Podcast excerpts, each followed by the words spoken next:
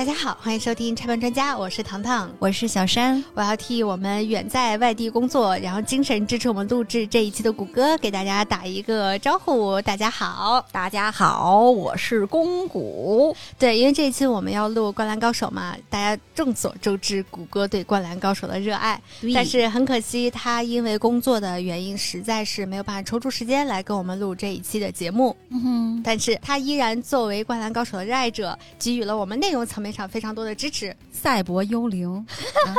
赛博公谷，对，嗯，那我们今天这期节目呢，邀请到了一个重磅的嘉宾，嗯哼，杨二老师，他是《灌篮高手》漫画系列中国大陆版的总策划、总制作人，同时他也是非常专业的漫画制作策划人。嗯，让我们欢迎杨二老师的到来，鼓掌，呱唧呱唧呱唧呱唧。各位听友，大家好，很荣幸能参与到这一次聊天。对我们能找到杨洋老师也是非常荣幸的。我们最开始是联络了我们《灌篮高手》的中国的版权方长春出版社，得到了《灌篮高手》的编辑张兰老师的一个帮助，然后帮助我们联系到了杨洋老师。在这里也非常非常感谢张兰老师对我们这期节目的支持。嗯，对，要谢谢张兰老师，因为没有张兰老师，也就没有咱们《灌篮高手》简体中文版在咱们中国大陆的发展和壮大。他也是最早把这部作品。引入到咱们中国大陆的编辑，从他的手上这部作品正式的这个正版到了咱们中国大陆，大概是在零四年的时候。其实之前有出版社在做，但是做的可能是画集之类的，中间可能有一些原因吧，出现了版权的空档。嗯，当时张兰老师他觉得这么大一个 IP，又是这么多人受欢迎的一个作品，又是这么励志、这么向上。啊，这么好的一个漫画作品，不应该就没有人来做。而且咱们中国大陆这边有很多的这个读者，也是非常喜欢这个作品的，想要看到它的正版作品的魅力，因为它的这个原画是非常具有冲击力的。所以当时张兰老师就选择了去主动联系井上老师。去锦上事务所，然后没想到锦上事务所锦上老师那边也非常快的给了回应，一拍即合，然后就把这个漫画作品的正版带到了咱们中国大陆。听起来还是一个蛮顺畅的流程，但其实背后应该有很多还蛮坎坷的过程的。对，当时引进进来的时候是单行本嘛，顾名思义就是单独发行的一个漫画版本。其实日本漫画大家应该多少都了解，就是它最早其实是在这种杂志上连载。比如集英社少年 Jump 呀、Young Jump 呀，对吧？讲坛社还有这个小学馆，他们都有自己的杂志。然后他招揽了很多这种优秀的呃漫画家，将作品放在这个杂志上进行连载。如果大家喜欢看的话，他会就会继续连载下去；如果不喜欢看的话，他会进行淘汰。那么，所以能够进行这种中长篇连载的这种漫画家是非常不容易的，就是对他的这种故事驾驭的能力、画工呀，各方面都是要有很大的要求。他们在连载到一定的话数之后，他就会单独推出一个版本，那个就叫单行本，也就是关于这个故事最初单独的一个版本。所以当时最早引进的是单行本，就是所有漫画在引进的时候，版权方他可能都会有一个小小的要求，就是你应该最先要从最初级的这个版本来做起，比如它以后可能会出现完全版、爱藏版或者是文库版，那么你在做好了这个最初的版本之后，那你再去发展其他的版本。当然，这个也不是绝对，但是大部分它是这样来要求的。所以说，当时进的是这个单行本。嗯，这个单行本最早他们其实也是下了些功夫，然后做了一些版本。它的热度很高嘛，大家还是能够接受。但是呢，因为那一会儿咱们中国大陆很多在制作漫画书的方面，因为其实漫画这个文化，虽然大家从上个世纪很多人就了解到它、接受到它，但是在这个漫画制作行业里面，其实。大部分人他还是把它作为一种儿童的读物来来制作，所以说它的这种出发点和方向呢，可能相对来说就要保守一点。但是其实，在日本，包括咱们中国香港、中国台湾，他们来做这个东西的话，他们已经是把它作为一种文化类、一种艺术类的东西在制作了。所以它的制作的方式、策划的内容，然后受众也是很广的。呃，这里又得说要感谢张老师，当时在一二年的时候。他就决定要做《灌篮高手》的完全版。这个完全版是一个什么样的概念呢？它是代表了日本漫画最高制作水平的一种版本。这个完全版恰恰又是从《灌篮高手》这部漫画开始形成的这个版本，就是在二零零一年的时候，《灌篮高手》正式推出了日本第一套完全版的漫画版本。以他推出的完全版成为了一个规格，就是有作者亲自来重新绘制封面，然后把以前的册数重新编排，把开本放大，还原当时的彩页，用最好的纸、最好的制作来制作它，它就成为了一个顶级制作的一个标准，所以它叫完全版嘛，就是完完全全的让你享受到这个漫画魅力。对漫画魅力。好，大家一下子就被点燃了，觉得哇，还能有这么酣畅淋漓欣赏一部漫画作品的这种，把它变成了一个艺术品，是不是？就是出这种完全版的漫画，基本上对于漫画本身的质量会有蛮高的要求的。因为我看很多完全版的漫画都是一些非常非常知名的作品。是的，对。它其实呃，到后来各个出版社对作品的挑选没有一个明确的标准，但是对这个版本是各个出版社大概有一个明确的方向，就是这么一个规格。这个作品呢，虽然没有一个明确的标准，但是它至少都是这种热门的、大卖的、传奇式的、大家认可的，它才有这个资格做到这种最优秀的版本。所以这个版本它其实它的价格也很高，一般也被视作是一种收藏级别的版本，就是这种发烧友呀，对吧？就像咱们唱片行业里面有这样的，就是收藏级别的，就是它的这种价值很高，因为它用料比较足嘛，然后所以它价格也比较贵。所以当时其实距离《灌篮高手》完全版发行已经超过了十年了，十多年了。然后咱们中国香港和中国台湾都已经制作了完全版，其实在中文范围内是已经有同类的东西了。你想这么贵的一个版本。又没有任何的出版社制作过日本完全版漫画的经验，中文版又已经它虽然是繁体的啊，但是已经在市面上出现了这么多年，然后价格又很贵。当时咱们中国大陆的这种受众的这种消费习惯，对于漫画的这种消费的理念，所以也不知道它能不能成功。但是张兰老师还是决定毅然的要把这个，因为这么好的一部作品，然后又这么好的一个版本，又这么有纪念意义，所以决定还是要引入。所以它就是咱们中国大陆第一套完全版被引入的日本的对完全版漫画，相当有魄力啊！长城出版社也很有魄力，是对第一个吃螃蟹的人。你想一套漫画书卖到上千元，你就算是几百块一套，可能大家都会觉得贵，对吧？大家觉得那个小人书嘛，对吧？小时候看可能看盗版的也就几块钱，其实那个年代数码还没冲击还没有那么大，大家你说买一点儿，他还是能够接受，但是。很贵的漫画书，可能大家会觉得我上千块去买一套这个小人书，就是这种习惯是没有养，就还是把漫画看低了。对，其实它是一个艺术品嘛，大家到后来会发现，像《灌篮高手》特别这种画工这么有冲击力、这么好的一部作品，它是值得上有一部这样的版本的漫画来进行收藏、来进行观看的。这种是跟你看比如动画或者看盗版或者在网上看电子版是完全截然不同的这种感受。而且为什么说有魄力呢？你想想到今天了，就是二零二三年了，咱们中国大陆到现在加上我们《灌篮高手》这套，就一共才三套完全版的漫画。另外的是《龙珠》和《棋魂》，都还挺是大热作品。对，嗯，在日本其实很多也都是大热的，《福星小子》呀、阿拉蕾啊什么的这些。想要阿拉蕾，对对。然后，所以其实就非常不容易，有这么多出版社，包括还有实力比咱们长春出版社雄厚很多的、制作经验很丰富的这些前辈，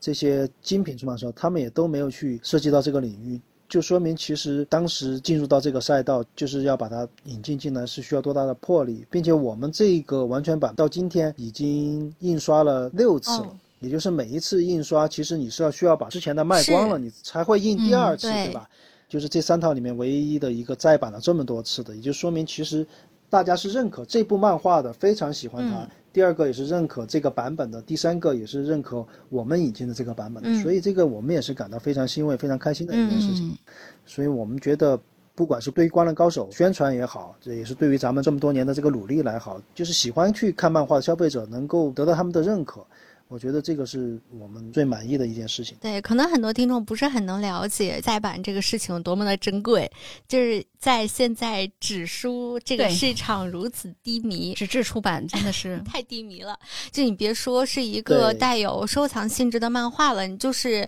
一些我们常规意义上认为还真的蛮出名的文学作品。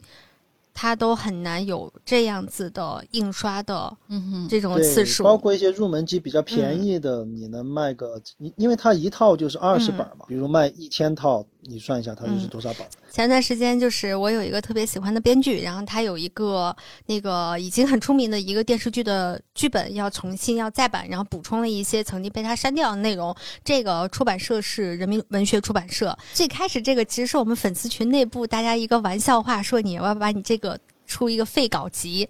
然后出版社的人就在我已经知道们群里头是哪个了，哎对，我买了。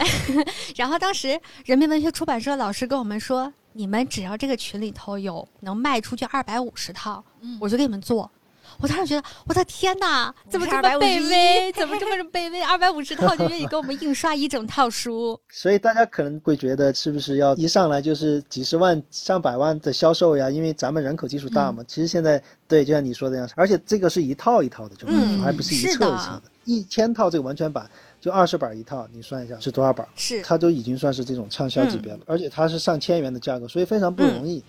当然，我们肯定也是在做好基本的工作上，然后再去开拓这样高品质的版本，并且我们其实是像老大哥们不停的在学习的情况下，然后再去追赶他们，再去赶超他们。我刚才也说到了嘛，其实咱们中国香港和中国台湾的这个完全版它出的很早，然后他们其实也制作很精良。呃，以前大家都是去购买他们的出的书，因为也是中文版嘛，就是没有其他的选择，能够看得懂。到现在到今天，大家一说到《灌篮高手》，就能够想到长城出版社的这个版本，不管是单行本也好，新装版也好，还是这个完全版也好，三个不同价位的都能想到咱们的版本，然后来买咱们的版本，说明是对咱们的版本的一个认可，也是我们觉得我们能从老前辈、他们学长他们的这种身上学到经验，然后去做好，最后再去赶超他们，这个我觉得也是对我们自己工作的一个认可。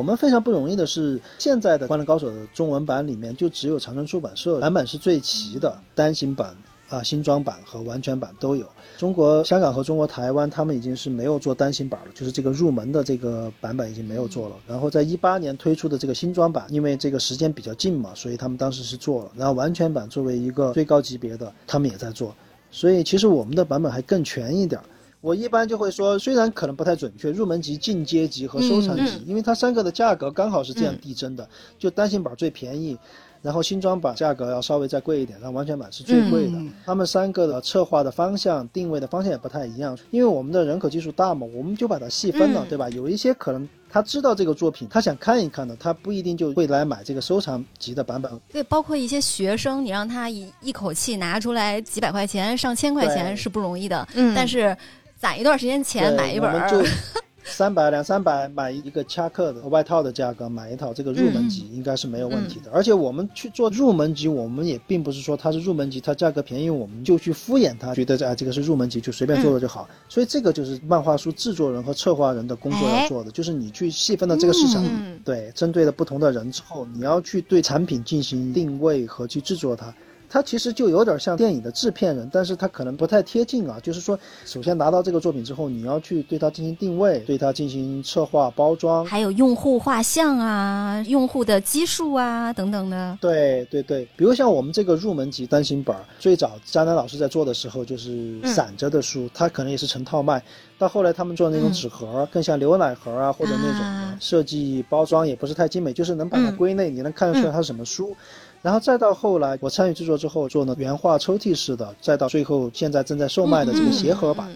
所以你听到鞋盒版，你就能感受到他这个作品其实是有用心去做。你看现在去买这些 AJ 的球鞋，你是不是会觉得它很多联名的时候，比如说有鞋盒，它会做成金属的；有鞋盒，它会做成中国文化的一些东西，对吧？它其实是一种文化的融合，一种文化的碰撞，它已经超出了物品它本来的属性。这个其实是我们对这种漫画的一种看法吧。我们觉得它不只是捧在手上看的一种漫画了，它也可以像鞋一样，像咖啡一样，它形成一个文化的圈子，展示出你的热爱，展示出你自己对生活的这种向往和追求。就像你，比如走到你一个朋友家里，他是喜欢收集黑胶唱片的，你可能会发现他有什么唱片墙呀，对吧？他是喜欢这种手办的，他有那种手办墙；他喜欢球鞋的，他有那种鞋柜。现在还有那种专门的球鞋盒。我们听友里面也也有这种漫画墙，让我们每次都惊叹不已。是的，对他其实是有自己对生活热爱的一种展示。他不管是自嗯己回到家、享受这种惬意，自己的热爱东西带给他的这种反馈，很舒适的这种环境，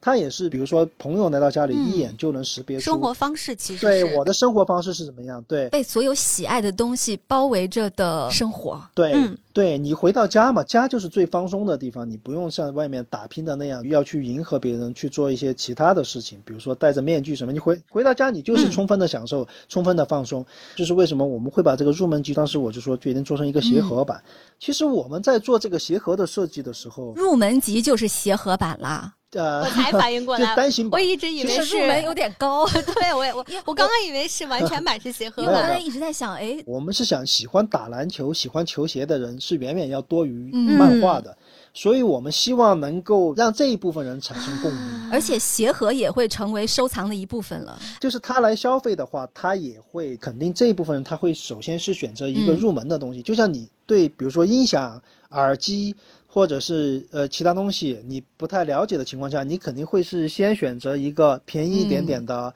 嗯，又入门又好的，你先试一试，喜不喜欢，对吧？然后自己再慢慢的来升级。那你土豪除外啊，土豪你一上来就直接把装备顶满，嗯那个除外。但大部分人他可能还是会，比如说先尝试一下，我对这个东西有产生了兴趣，我先去试一试选择一个入门一点的。这部分人尽管他嗯只是想试一试，只是觉得他有一点点喜爱，但是我们希望影响到他们。对他既然是能够产生喜爱，我们就希望他在试的这个情况下，能够完全的被这个作品的内容嗯给打动，就是能够让他真正的是爱上这个东西。所以我就决定要做一个这个鞋盒，因为其实《灌篮高手》里面有很多嗯球鞋嘛，咱们中国大陆很早的一批喜欢球鞋的，就现在玩鞋的，我觉得多多少少也是有被《灌篮高手》所嗯启蒙，因为它里面有很多球鞋文化，比如 AJ 啊、艾斯克斯啊，包括匡威啊这种球鞋，它其实就是因为这个漫画，他们可能这样嗯。成长起来的。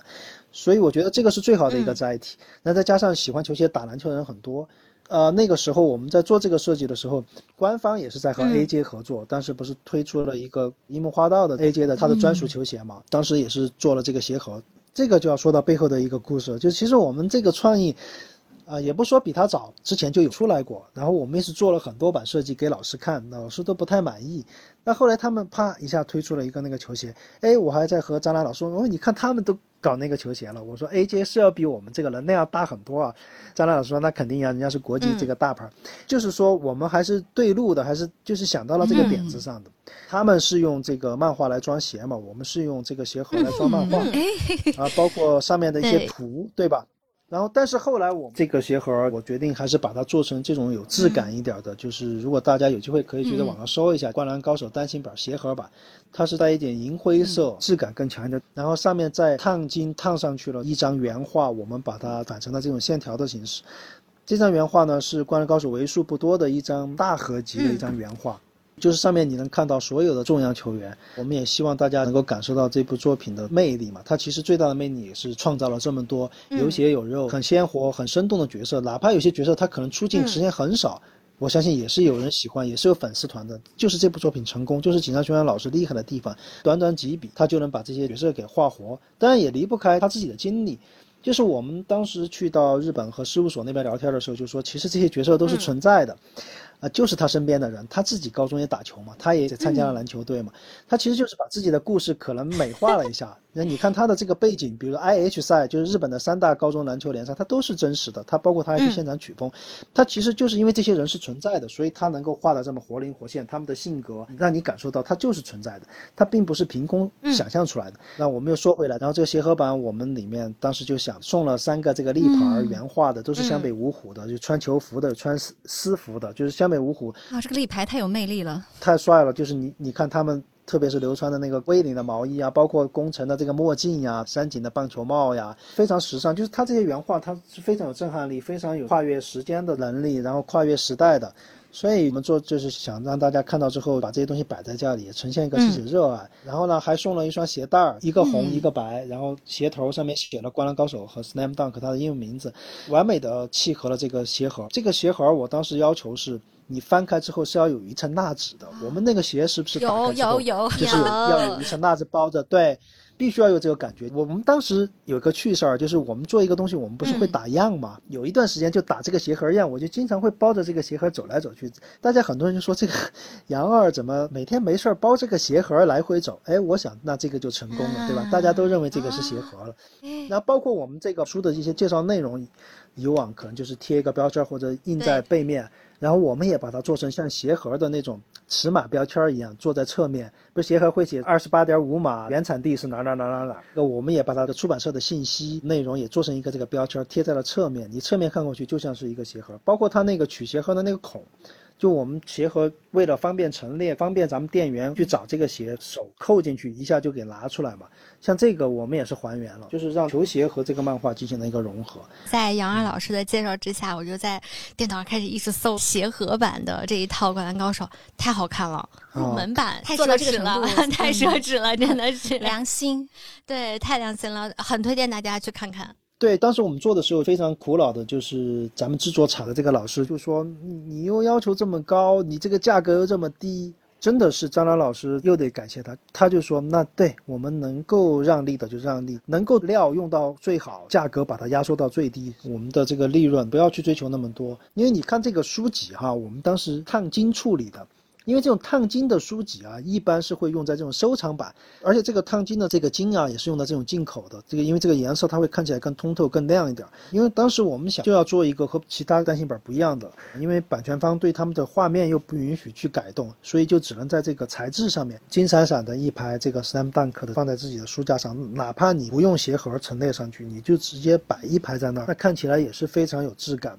包括其实很多人没有注意到，我在这里再透露一个细节，就是大家如果如果有这个书，或者是你之后买到的话，你把这个鞋盒翻开，就对着你的这一面，你可以看，它是虽然是白色的，但是你侧一点点看，你会看到，其实我们是把它的 logo 做成了一个蝴蝶展开的这种形式，给放在上面的。就是要通过不同的光线下面，就是想让你哎很惊喜，有一天突然会觉得哇，这上面还有一个这样的东西，然后你再把所有的书拿出来在底部。当时做的时候，张兰老师说：“你坐在底部干嘛呀？那个又有那个蜡纸，又有书堆在那儿。”哎，我说不一样。我说有些人他可能会拿出来，就鞋盒他就空了嘛。他说那不摆出来的。我说不摆出来，就给他一个意外的惊喜。有可能他五年、十年之后他会发现，那他会觉得这个书又焕发了生机，又是一个新的感受。就是在底部，你把这个蜡纸拿出来，底这个鞋盒底部的这个地方，它有一个篮球，这个篮球是夜光的，你用。这个手电或者用你家里的灯照它之后，然后你把灯给关掉，它这个篮球是会发光的。而且我们刚才说的，其实大家会觉得哦，你说的这么多都是是不是买珠还珠啊？其实我们的一个原则是你要做好最基本的东西。就是这个书，当时我们是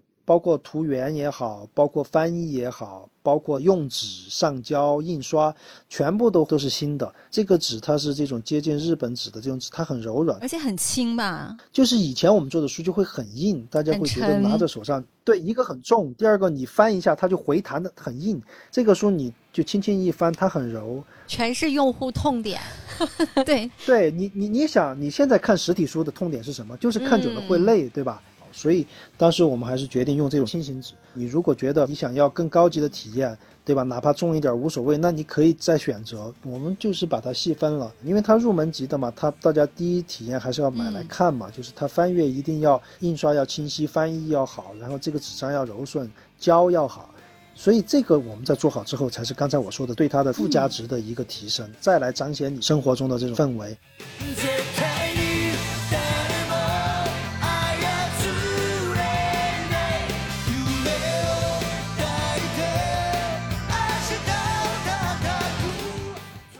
当时我记得有一天，突然张兰老师跟我说，他说在虎扑上面我们这个鞋盒版火了。我说没有到虎扑去做这个宣发、做营销呀，没有买水军呀。他说你去看吧，他转给我一看，就因为你知道虎扑上面都是咱们喜欢打篮球的男孩子嘛，然后对也有很多呃对球鞋也有很多研究的，对吧？他那个虎扑步行街也就是聊天里体特别火育啊什么的，对对对，体育啊、球鞋文化呀，包括动漫文化呀，都有，就是反正啥都聊，对，就能吸引到他们，他们就当时就，就很多人就去买嘛，就觉得哇，就就被吸引了，就打球的这些男孩子，喜欢球鞋的，哎，我就说那这个很成功。张兰老师说，嗯，这个策划很成功，确确实实是吸引到这部分人。就是可能有些他只是知道嗯有这个作品，他没看过；有些可能他看过一点，有些可能看过动画片，有些可能他只知道角色的名字。那我觉得我们就是成功了，能让大家能够来看这部作品，我觉得是不亏的。确实，它绝对是会成为你人生很不一样的一部作品。它非常励志嘛，因为像《灌篮高手》那个年代，很多后来大家知道的一些明星，包括林丹呀这种体育明星，对吧？像姚明，他其实也都是看过这部漫画，他其实也是有受到这方面的影响的。我之前看到有一个说法，就是在九十年代，《灌篮高手》点燃了我们那一代孩子对于篮球的基础的一个喜爱。紧接着就是 NBA 的赛事的引进，然后一直到姚明去了 NBA 打球，对到对，NBA 然打球，后一直到我们他带着中国队夺有夺冠。我就是因为很多因素，他刚好集合在了那个年代，所以我们都说那个二十世纪这个九十年代是很浪漫、很大家很怀念的这个时代。它确实是一个黄金时代，诞生了很多优秀的运动员，诞生了很多优秀的漫画作品，也诞生了很多感人的故事。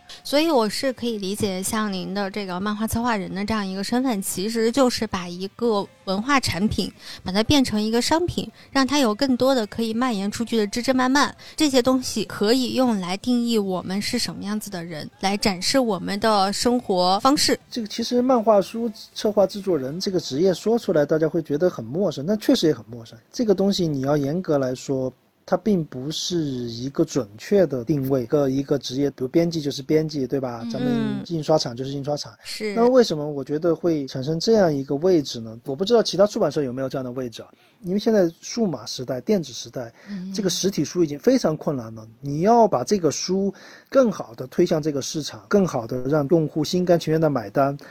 不仅买了单回去之后，他还不后悔，还能觉得能够成为他生活中的一部分，能够帮助他成长，能够带给他这种自我满足，带给他愉悦，就是要这样去做，把一个东西这个本来的属性给提升，嗯，然后让它具备对，让它具备多元化的东西在里面，让它成为一种文化，让它成为成为大家生活中的一部分的一个东西。嗯，对。就是我觉得这就是 IP 的魅力。当你把一个东西从一个单纯的故事、一个情节，把它提升到了这种层面上的话，它就可以形成一个 IP。对，因为其实漫画它本来就具有很强的艺术性，它的受众比较窄，但是它其实还是有一个圈子的。嗯但是我们怎么样让这个圈子里面的人来认可它，也能让圈外的人，就是我们现在说的出圈嘛，破圈，大家也对也能愿意掏钱来买实体漫画，因为漫画书它可能和这个小说文字书还不太一样，因为它有画面，它对纸张呀、对印刷呀的要求更高，包括它的一些装订的方式呀，嗯，就是你怎么样让一个这种看起来可能大家会觉得可有可无的一个东西，然后能够成为你生活中的一部分。嗯，所以我觉得这个是我们要做的。刚才我也举了例子，单行本在我们的这种策划包装之下，虎扑的咱们的这么多网友，他能够去喜欢它，主动去购买它，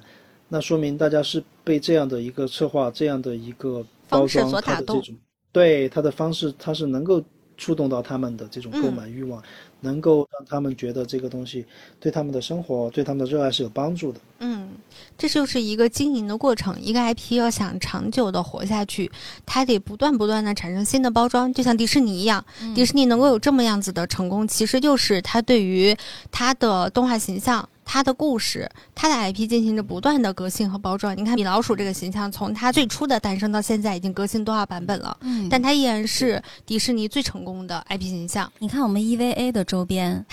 恨不能给你做到那个 脚趾缝里头去骨灰盒儿，都什么钓鱼竿儿啊，老头的那个，就老大爷的那个保温杯呀、什么，嗯反正就是中老年 N 件套。对，然后在婴儿领域呢，就是那个面包船之天下。包超人，对对但是你其实你想，这种周边就我们叫商业类的周边，嗯，它还具有一定的生活属性，对吧？嗯就是你有是些确实是能用到的。但漫画书它在这方面它的能量就很弱，所以真的做起来是非常难的。太不容易了。对你，特别是在电子化冲击，就像呃，现在其实日本的这个实体漫画也不行了，嗯，包括这少年 Jump 这种杂志也是不停的在下跌，也是到了最低的。然后他们现在的 Jump 加嘛，现在也是大力的发展，也是孵化了很多爆款。是他们就说嘛，我们这个东西可以试读，对吧？我们这个嗯东西可以不受排版的局限，对吧？嗯你以前一本杂志时间要局限你，然后页数要局限你。其实，在这么一个文化属性很强，然后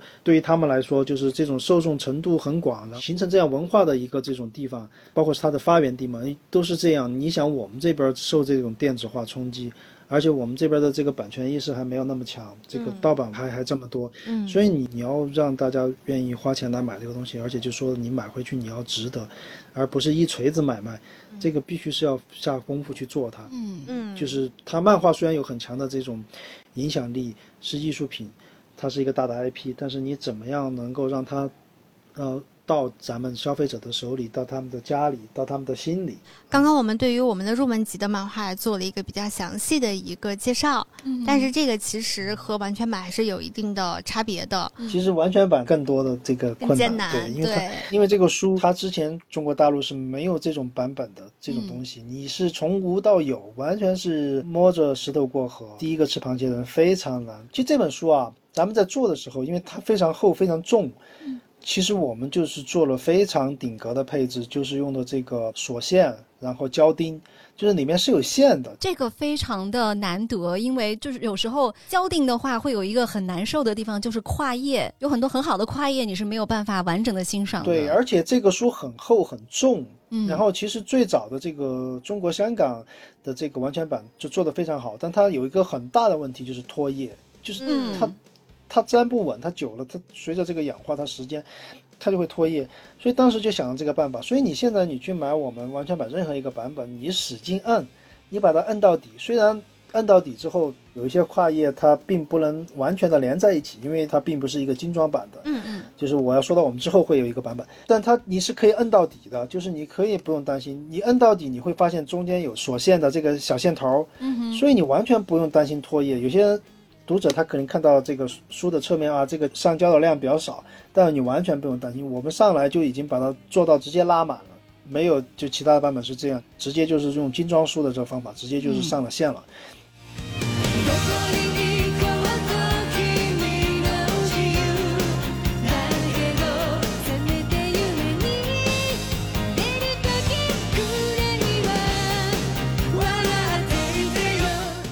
你也知道，井上雄彦老师他是对他的作品要求非常高，他自己也是一个不太喜欢商业化的一个人，所以你要用他的原画去做任何的设计是非常的难，他不会允许你去用他的原画的，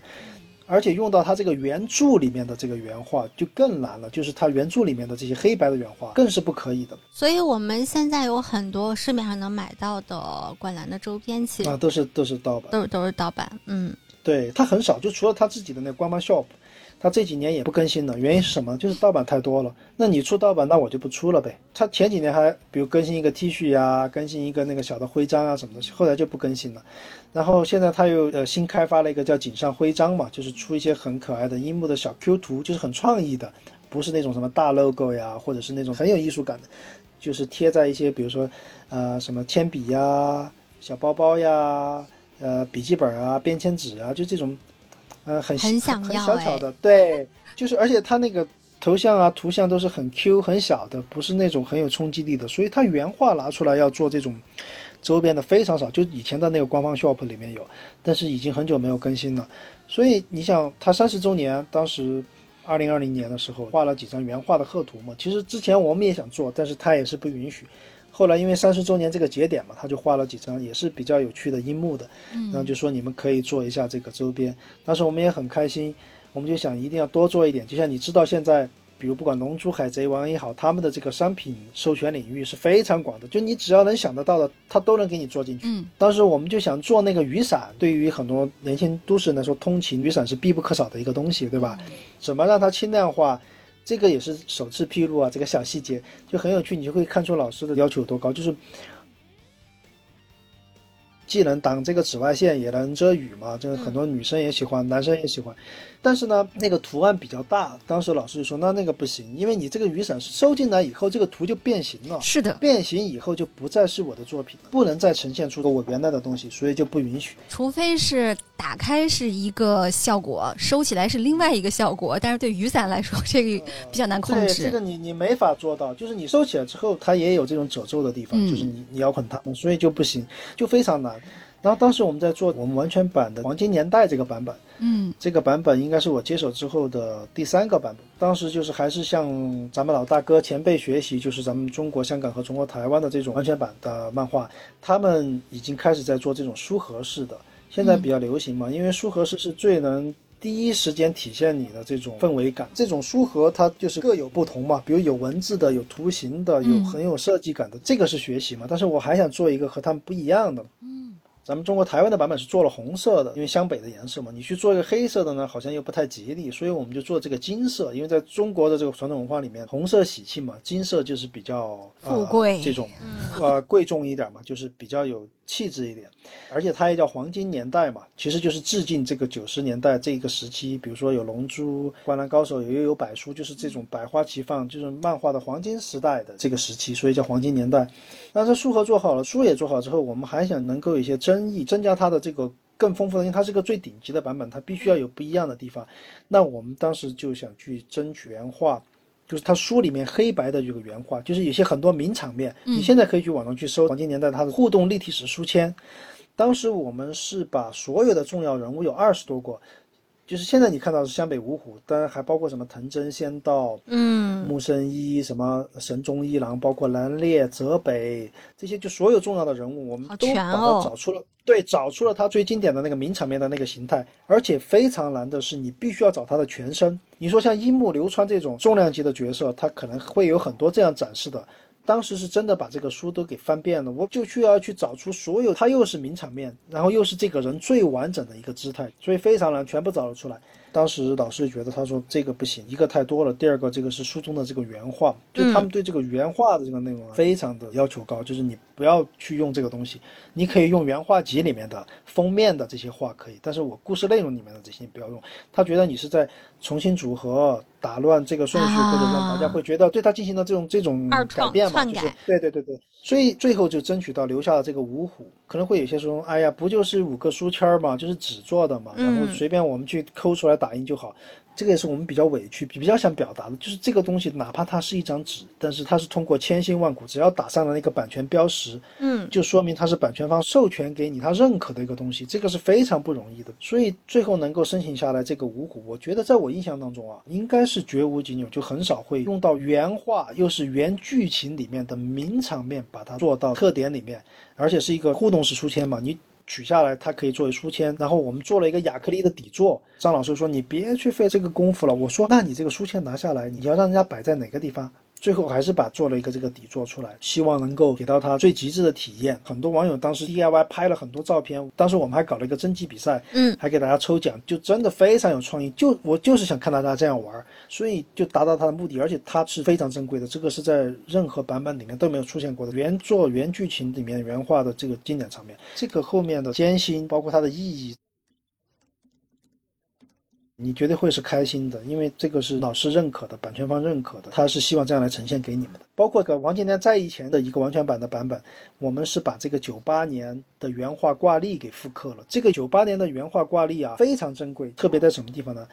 它里面是有隐藏剧情的，很多人就只知道《灌篮高手》最后樱木受伤了嘛。呃，熟悉一点的就是在零四年的时候有一个十日之后，十日后就是当时《灌篮高手》在日本销量突破了一亿，老师为了回馈读者，他就在一间废弃的学校里面，在黑板上画下了这个十天以后的故事，就是他们全国大赛本传结束这个故事线的十天之后的一些内容。但其实这个九八年的时候啊，他其实在这个原画挂历上面就已经。画出了这个隐藏的结局。大家都知道，在原著里面提到了这个秋之国体和冬季选拔，是他们和 IH 赛是并称为，就日本现实中也存在的，嗯就是它三个不同季节的日本高校的篮球比赛。他在书里面提了，大家其实就是很想看嘛，对吧？包括最后一话里面也提了，就是冬季选拔。这个翔阳，包括呃木生木生一的海南这些，他们都都参赛了。然后，但是这个赤木和这些三这个木木又退队了，该怎么打？大家都是很期待的。然后，但是在这个挂历里面就有体现。第一页封面你可以看到宫城良田，你去网上搜一下这个九八原画挂历，他宫城良田穿的是四号球衣，很多人就要问我，然后仙道也是四号，就说啊，怎么这个乱画呀？他其实因为赤木退队了嘛，对不对？嗯嗯嗯，冬季选拔的时候，那肯定宫城良田他说了他是队长了，对吧？是那他就穿上了四号球衣了，这个就是说明他们已经是在冬季选拔赛时候的状态了。那仙道是四号球衣嘛，啊对吧？鱼柱退役了，那仙道作为队长，这个是原文中有提到的，对吧？对，然后福田从十三号变成了七号，因为仙道是他的偶像嘛，对吧？他就穿了仙道以前的七号球衣。然后他后面就是以每个位置，包括大前锋、小前锋、控球后卫，然后画出了这些人打球的姿态。你可以通过他号码，包括这个翔阳的球衣，他的这个字体也是有变化的，就是记录了这个冬季选拔时候的这种状态。然后最后一页是最经典的，就是所有的代表队全部站在一块儿，那那个就是秋之国体了，对吧？它相当于就是在这个九八年挂历里面，他就把冬季选拔和秋之国体结局呃神奈川县、对它的这个内容给画出来。虽然只是短短的几幅画，但其实就是表达了。包括呢，秋之国体，你可以看到，他已经把这些入选的人员名单都给你列出来，就站在那儿了。好用心哦。它才是真正的一个隐藏结局，嗯所以非常珍贵。然后当时我们也是做了很多努力，把它复刻了，就是能够让它重见天日。这些点就是需要你要去策划，你要去发掘的。你以为很简单的一个书签、一个复刻的日历，背后其实创作的难度就不说了。我们去引进版权的这个过程，其实非常艰苦的。对，而且井上雄彦 他确实是对自己的作品是非常爱惜的，而且他对，非常高。你看我们做那个封面，做完了他看了哪个字体没对，就很小的一粒汗水没对，他都会要你修正，哪些能用，哪些不能用。包括这次电影，你没有看到，反过来覆过去就那么几张，是，好像没有什么太多的宣传图。他就只能给你这么多东西，你没有办法发挥。所以你想，我们在这么多版本里面，能够每一个版本都必须要不同，这个是非常不容易的。我们现在正在做的这个出阵嘛，就是现在我们最新的一套完全版的，它将会是全球第一套精装版的中文完全版的漫画。我们就觉得这么有冲击力的作品，必须要把它摊平了来看，不能是强行摊平。嗯我们是把这几千张原画全部重新拼了一次啊，因为它的这个素材有些很久远了，九十年代了，三十年前了，它没有那么多，不像现在是这个直接画在电脑里面的，没有那么多东西来支撑。我们要通过各种的版本、各种画面，然后去把它尽量在不损耗的情况下。特别是最后几册，你知道打山王的时候，这个连页特别多，是真的是冲不停的改，不停的强。改，几千幅的话要一张一张就去拼。这个版本我们做了四年，我们从一八年开始做。请大家请相信我，我们都是在能力范围内能够多的去给大家增加大家喜欢。比如，其实你看那个手办官方的，十年时间才出完湘北六虎，然后现在出第二个版本又是湘北队。那像我们这边，我们当然也是想更多的给到大家那么多有魅力的球员，对吧？仙道、藤真，对吧？泽北，对吧？包括这次这个出阵，我们做的这个神奈川县全明星，我们其实为了什么？就是这个全明星里面有仙道嘛，有木圣一嘛，有藤真嘛，对吧？是嗯有阿神嘛，有青田信长嘛，我们也是希望把更多湘北以外的这些有魅力的球员，因为这个作品最成功的地方就是这么多，每一个角色都很有魅力。它都能彰显出这种青春向上，对吧？嗯，所以这一套说大概是什么时候上市呢？这个电影嗯，怪井对，上本来应，该是这个今年，我们也尽量今年，因为这个电影完，大家知道有两本新的书，一本是叫《灌篮高手》的电影的纪念杂志，嗯就再跳跃嘛，它精选了原画里面的二十四话内容，就是展示湘北成长、樱木成长的，就是希望大家呃以前看过的能够找到当初看这个漫画的那种感觉，没有看过的能够感受到《灌篮高手》这个漫画当时是什么样。因为这个书我这里要说一下，这个书做出来可能很多人会觉得哦，你们这个纸张怎么这么差劲啊？其实是因为这本书日本的版权方他们在做这个书的初衷和方向，就是希望做成九十年代杂志的样子。《灌篮高手》第一次诞生就是在这个杂志书上，大家第一次看到它就是这种形态，就是这样的一本杂志书。勾起当时买这本杂志书那时少年，现在可能中年人或者是青年人他们的这种回忆。那么现在这年轻人他来买，他也能看到哦，九十年代的《灌篮高手》就是这样呈现给大家的。嗯他们的初衷是这样的，对吧？所以当时我们也想升级的时候，他们说不行，就这样。他本来日版他就这样做的，而日版这样做的原因，他就是要复刻出九零年《灌篮高手》诞生时候，《少年 Jump》杂志就是这样的。就各方面的气氛拉满，勾起怀旧感。The First Slam Dunk，这个名字老师也说了，它是一个很开放式的，对吧？希望大家把它当成一个新的东西来看，也是希望你呢是第一次看到它的感受。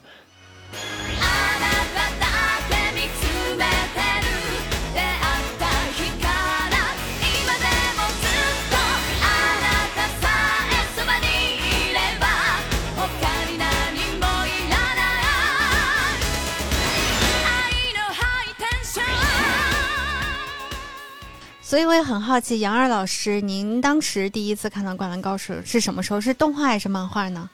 我当时看《灌篮高手》也是还是在学生时代了，而且是他正在连载的时候，因为那会儿信息不像现在这么通畅，然后也没有这么发达。那个年代，《七龙珠》呀、《圣斗士》，大家也会看。最引起我注意的就是这两个角色的名字，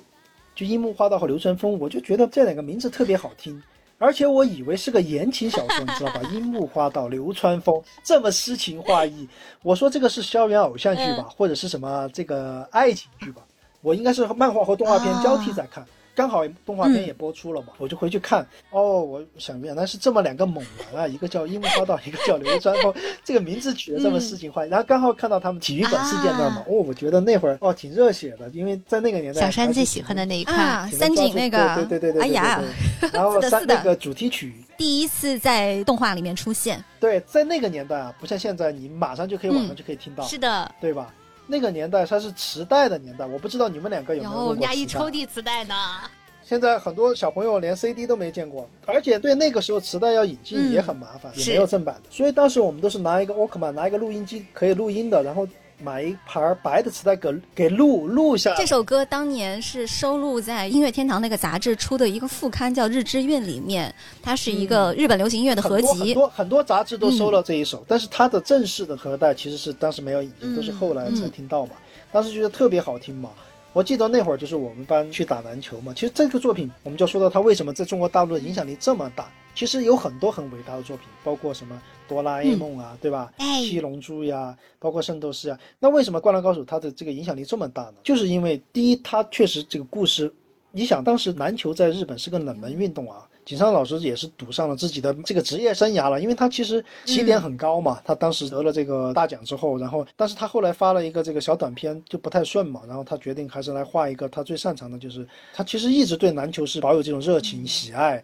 所以他才会去画篮球，然后把自己的经历，把自己身边的人物都给画进去，所以就很真实，就这么多角色，一个很真实，第二个有血有肉，我觉得就是能够打动到大家，因为有一句话嘛，没有人永远年轻，但永远有人正年轻嘛。但他其实就是说，正年轻的人，他正是在青春。那么那些已经度过青春的人，他其实也是有青春的。也就是说，他的这个受众是很广的，基本上是所有人都能引起共鸣。就是青春的故事，再加上这么多呃鲜活的人物，然后又是校园生活。其实大家对校园生活这一块儿是是的最憧憬的嘛。这个故事内容又很丰富，然后又是运动，对吧？我相信很多人都还是喜欢运动的。运动的这个东西，它比起其他爱好来说，它的这个受众还是很广的。再加上那会儿 NBA 在咱们中国大陆进行了直播，对吧？啊，以前其实踢球的人很多，因为世界杯嘛，然后再加上咱们的这些啊足球联赛嘛。但是这个之后真的是打篮球如雨后春笋。我们那时候还有 CUBA 呢，中国大学生篮球联赛。是当时我给你说，那个操场上，我们那个操场，你像九几年都是那个碳石，一下雨就就鞋子就拔不出来那种的。对，然后篮球架都是那种有些条件不太好嘛，篮筐都是啊是斜着的，是是都网都没有。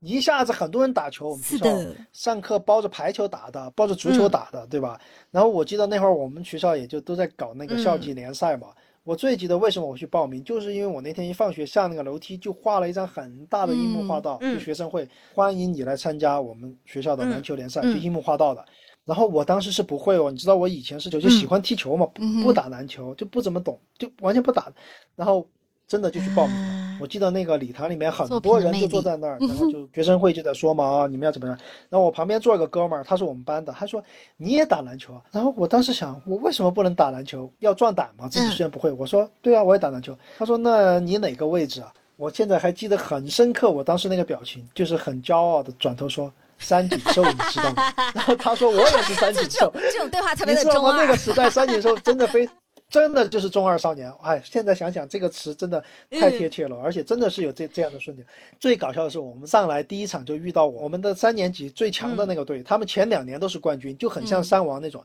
就把我们狂胜，你知道吧？我们好像是得了四分还是六分，而且我是候补，我们那个校服运动服就是绿色的。我想我候补我也不能输，对吧？但我是藤真，我就在那儿插着插着手，然后把衣服披在背上。我们同学还笑，你又不是藤真，你干嘛？最后虽然输了，但是我还是把那个运动服一抛，还是要完成那哎，个很中二的对暗。号一然样后。真的就是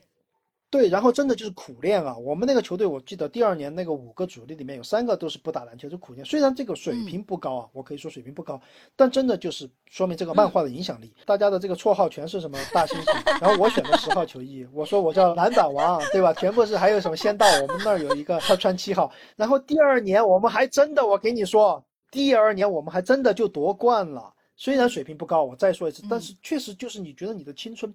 完全就和这部作品融合在一起了，就非常难忘，也是之后为什么会让我走上这条路的一个很很重要的原因。我相信大家在比如工作中、生活中，哪怕是一些这种艰难当中，他一定会鼓舞你前行的，对吧？像我们那会儿体考跑步，真的是跑不下去了，肚子都跑疼了，但就是想着，那湘北都能赢山王，就是最后他们就是这个。我的天呐，支持自己坚持下去的力量就是湘北都能赢山王。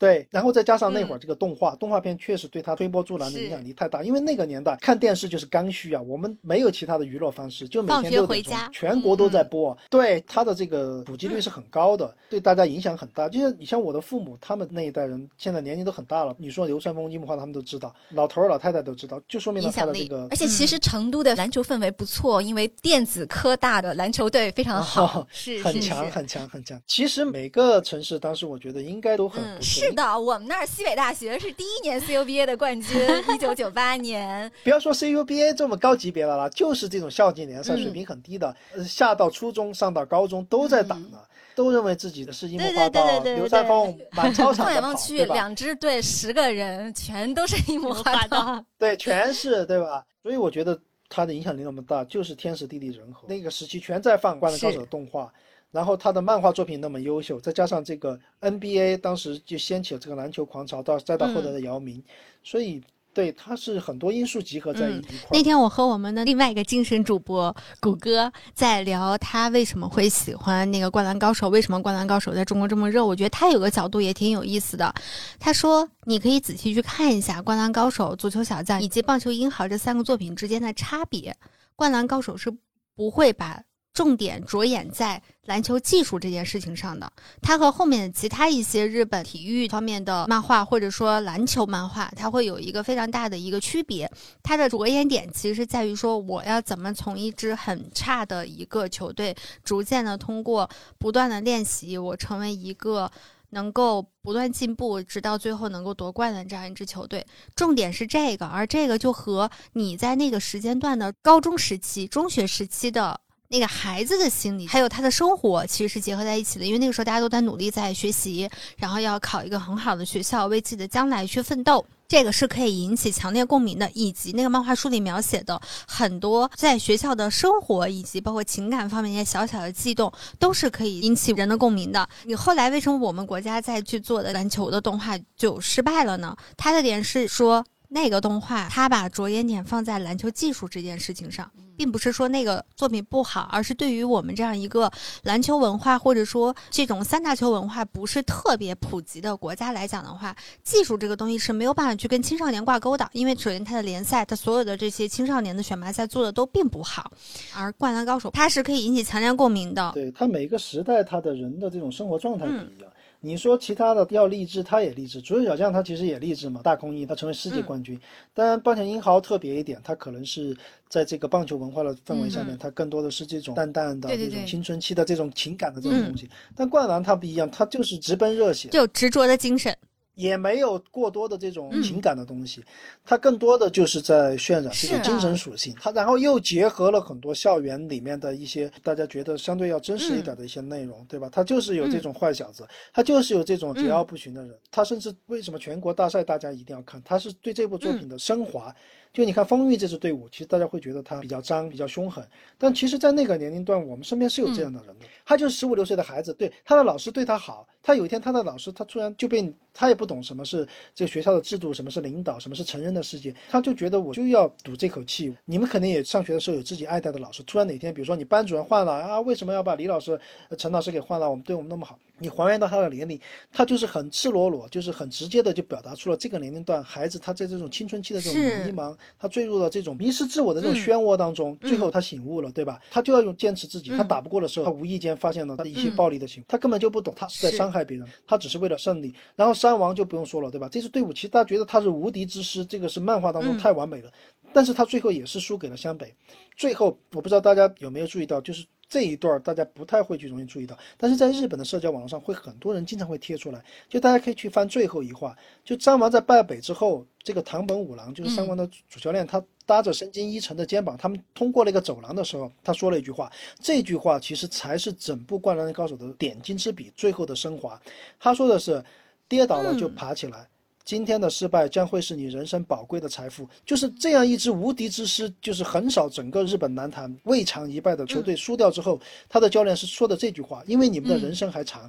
高中的终结并不是你未来的终结，然后在这个地方输掉，它是你人生宝贵的财富，你才真正以后才是踏上人生的舞台。所以我觉得这个才是整个作品的一个升华，它就是用这些细节，为什么它有那么多的名台词，对吧？我最光荣的时刻，虽然有些中二，但是最后这句话大家有些可能看过，没看过的，大家有书的或者以后要买书的，大家可以去看一下最后一话。就是这句话，我一直是把它作为我的一个座右铭。确实，虽然比如说很多这比赛还未结束，不要放弃，一一旦放弃比赛就结束了，对吧？这些也非常励志。但是我觉得这句话，人生总有失败嘛。这句话他说完之后，接着就用一幅图就说湘北也输了，他最后也没有夺冠。青春总是无常的，它并不完美。而这句话，他正是要送给大部分不完美的人，因为冠军只有一个，对吧？一个城市，一个区，他只有一个冠军。但大部分人都是失败者，但他们失败了吗？他没有失败。那他最后这句话其实是就是送给所有的人，包括湘北，包括三娃，他们其实最后都是失败者，但是他们都是胜利者，因为他们还年轻，他们还没有正式他的人生的舞台，跌倒了就爬起来，对吧？今天的失败才是你人生最宝贵的财富。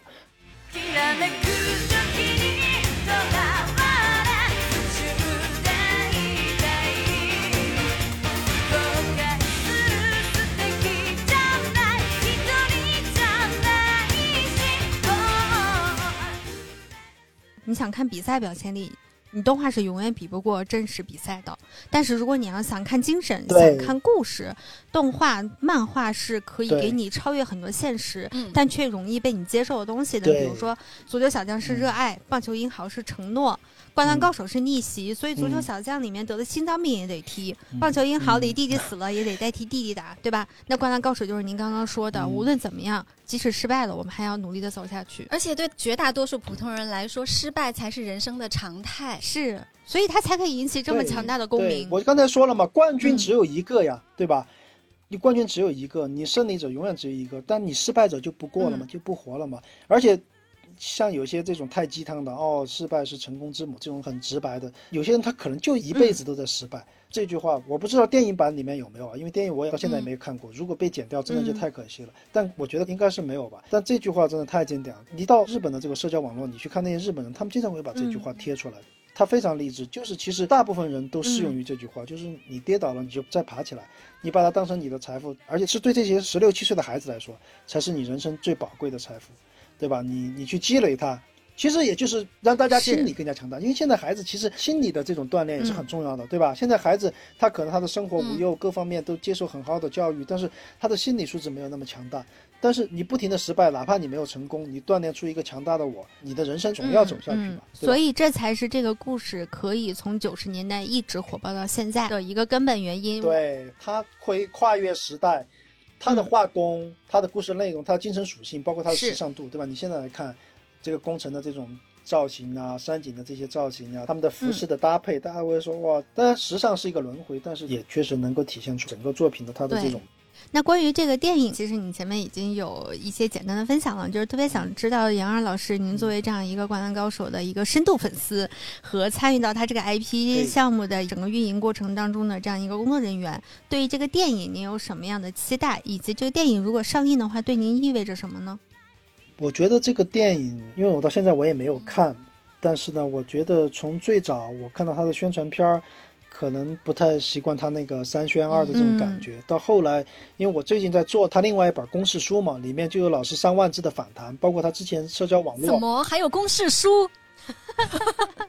对对对对，第二本哦正在制作中。收到。然后近期会上市，它里面有写这个老师是怎么样制作它，我就真的是非常被打动。包括他的这个官网上面也有罗列老师的访谈，老师就说他就是想回馈粉丝，所以他才去做这个事儿，而且做了之后他才发现这么难，他就是一个画画的，他没想到做电影嗯这么难。他每一个事儿他都想自己去做。你想那个电影要这么大量的画，他其实真的都去做了，非常感动。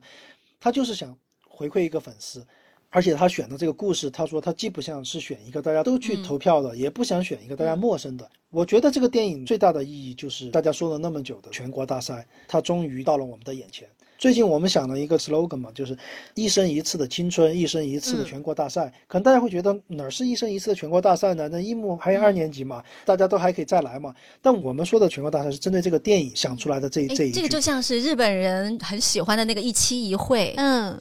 对这个电影，这个全国大赛以后绝对不可能再有了。以井上老师的他的这种要求，他不可能再做一部全国大赛了。也就是说，这一辈子能看到的全国大赛就这一次。当然，以后他可能会以这种比如重制版啊，当然这可以，但是他这种上映的形式，他是不会再有了。所以，对于每个人来说，你期盼了几十年的这个全国大赛，就这么一次了，就这么一部电影了。所以，你这一辈子，之前一直在说什么爷青回，什么此生无憾，那他就来了。那你看了，你可能再无遗憾，但也是这一辈子就这一次全国大赛，因为很多人都是被全国大赛给激励着的，所以他是这个意思，是一生一次的青春，青春不可以再来，这个全国大赛也不可以再来。樱木花道虽然有机会再去打，其他人也有机会再去打。但是对于你来说，你的青春也完结了。在你青春时候影响你、感动你、激励你的全国大赛，他现在来了，但是他也不会再有第二次再以这种形态来出现在你的面前了。所以是这样，怎么说呢？一定要去把握住它。它对于喜欢《灌篮高手》的人来说是意义非常重大的，所以才会引起大家这么强的共鸣。还有就是它非常特别的地方，就是井上雄彦老师他是亲自作为这部电影的导演和编剧，对吧？呃，原作者来做导演和编剧，最好的地方就是让这个作品完全能够体现他的意思，因为这个东西是他写出来的，这个真的是完全反映了井上老师的这个人物性格，他就是不喜欢别人去动他的东西，所以才会去接下这么繁重的工作，就是他又要画，他又要去做编剧，他又要去做导演。他在访谈里面说了嘛，接下来他会觉得原来是这么累，但是他还是要把它做下去。那编剧，那相当于故事以前漫画是他写的，他这次选的这个故事，他说的是几十年之后经历了这个磨难痛苦之后的故事。你看他后来画的这个《Real 嗯命运抢手》，这个我们现在也引进的这套书也在做。他其实这个主角就是经历了磨难嘛，那会儿二十多岁自己画的时候是顺风顺水，他希望是以这种经历了磨难苦难，所以他选择了宫城良田，因为在耳环的这个短片里面，宫城良田是有不幸的，就是他的哥哥去世了。所以他借用了这一段，但是他说那个故事是一个平行的故事，你可以自己去想象。你觉得他是工程良田，他是工程良田；你觉得他是另外一个时空的良田，那他是另外一个时空良田。但他借用了这一段，就是经历了苦痛的工程良田，再成长起来，再走向世界。所以故事也是他自己选的，那就完全的是体现了这个作者的意识和思想，就你不会觉得是其他人在乱搞。然后包括里面的这些每一个场景，他都自己要去画。但他们看过的，简单的跟我说了一下，有一些，比如在漫画里面的一些地方，动画嘛，它不可能是定格在那儿，他会进行一些补充，你就会看到当时的一些细节，而这些细节就是他想表现给你的，不管是他当时想好了，就是那个漫画页数是有限的，他没办法表现出来，还是说他现在经历了这么多年，他觉得这个地方应该按照这个地方来加一些细节，那都是充分表现出了他对这个作品的这个理解和认识，也能够更加丰富这些细节，让这个作品更有嗯。冲击力，然后让全国大赛。更细腻，更具有它存在的意义，所以我觉得它最大的看点应该是在这个地方。就是在这里可以看到最原汁原味的井上雄彦版的《灌篮高手精》。神内核是延续对。就是没有被任何人嗯修改过的。其实你就可以把它看作是漫画里面把它做成电影嗯这种状态。因为很多电影你知道吧，名篇大家都有这种感受哦，金庸的小说要改编了，比如《三体》要改编了，什么要改编了，那会不会改编的很烂呀？对吧？都有这个担心。这里也非常敬佩井上老师，他为了让自己的作品能够达到自己想要的，我们说了嘛，他从来不愿意别人去改动他的作品，他毅然的接下了导演、编剧，甚至里面很多你看这个公式书会看到很多都是他画出来的，这后期再进行这个三 D 的进行制作，非常不容易，真的非常不容易。我们这期节目上线的时候，应该也就是，嗯，这部电影在上映的这个过程了。我们也很期待我们的听众朋友们在看完这部电影之后，给到我们什么样的反馈。嗯啊，然后可以给我们讲讲有关于你的关于《灌篮高手》的青春的故事。而且我觉得很好的就是电影和今天我们这个节目杨二老师分享的这些内容，嗯它其实可以是一个相互的补充，形成一个更完整的内容。就你可以更加了解嗯《灌篮高手》是一个什么样的作品，以及它是如何在这些年里头，在这么长的时间的长河里面，在不断的再去影响这么多人，焕发它的新的生机。然后也很推荐大家可以去我。反正心动了，就是那个那个结合吗？对，那个入门版我已经看心动了，就准备去下单了。就是也很推荐大家可以去看看我们国内出版的《灌篮高手》的这样一些版本。嗯，大家有什么意见，也可以就是搜我的名字，我的小红书、微博抖音哎对和微博都是杨二，海洋的洋，是一二的二，这大写汉字的二。大家有什么意见，有什么想对，交杨老师的微博也经常会分享很多那个动漫的资讯啊、啊信息啊什么的，对天天看。对，我们都是这忠实粉丝。谢谢谢谢谢谢。那今天这期节目就非常的感谢杨二老师做了如此详实且丰富的一个介绍。谢谢谢谢谢谢谢你们能给我们这样一个平台吧。其实我说的更多是个人的感受，希望大家能有共鸣，但没有共鸣，大家会觉得我说了那么多的废话。对，其实制作的制作的。背后还有很多的艰辛，也离不开咱们这个出版社、咱们团队，包括嗯张楠老师的嗯这种付出。也希望大家能够继续支持咱们这个漫画书制作的这个事业，因为这个确实起步比较晚，因为现在喜欢二次元的嗯大家也比较嗯多，我们也希望用这种比较传统一点的方式，能够带给大家新的不一样的体验。但我们以后也希望能够有很多的线下活动，比如说，其实我们四月四月二十二号你。看老师自己 Q 到了线下活动对，其实我们从去年和嗯鸟屋就在做合作嘛，啊、第一弹的这个快闪啊、也是咱们这个《灌篮高手》官方授权给咱们中国大陆的首个快闪活动，线下的就在成都，然后第二弹在四月二十二号在深圳，当然也希望能更多的能够更快的去到，比如上海、嗯北京啊，对重庆、武汉很多全国咱们的其他的城市，小文佳佳也。很想邀请杨二老师一块儿做一个线下活动。的，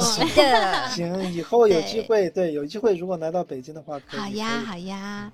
也希望大家能够一直热爱我们的漫画，一直热爱我们的《灌篮高手》，也希望大家能去多刷咱们的《灌篮高手》，确实很不容易。你想，因为我以前写过一段话，这真的就是《灌篮高手》，真的是第一次让我们在这个漫画中获得了能量。就大家很多人，就我刚才说了嘛，不管你是在伤痛不顺当中能够获取能量，真的是改变了很多人的人生。在听的观众里面，绝对很有有这样的共鸣。不说改变人生，那也至少是对你的人生轨迹产生了影响。也希望大家能够去找到自己生活中热爱的，不断的向上，不断的向上。好，说的太好了，这期节目就啊太丰富，聊的非常的开心。，对，嗯，那我们就期待着跟杨二老师的后续的见面。后续的下一期节目，后续的活动，然后大家赶紧去买书吧。那这期节目就到这里结束啦，谢谢杨二老师谢谢谢谢主播们，谢谢辛苦了，好拜拜谢谢各位听众，拜再见。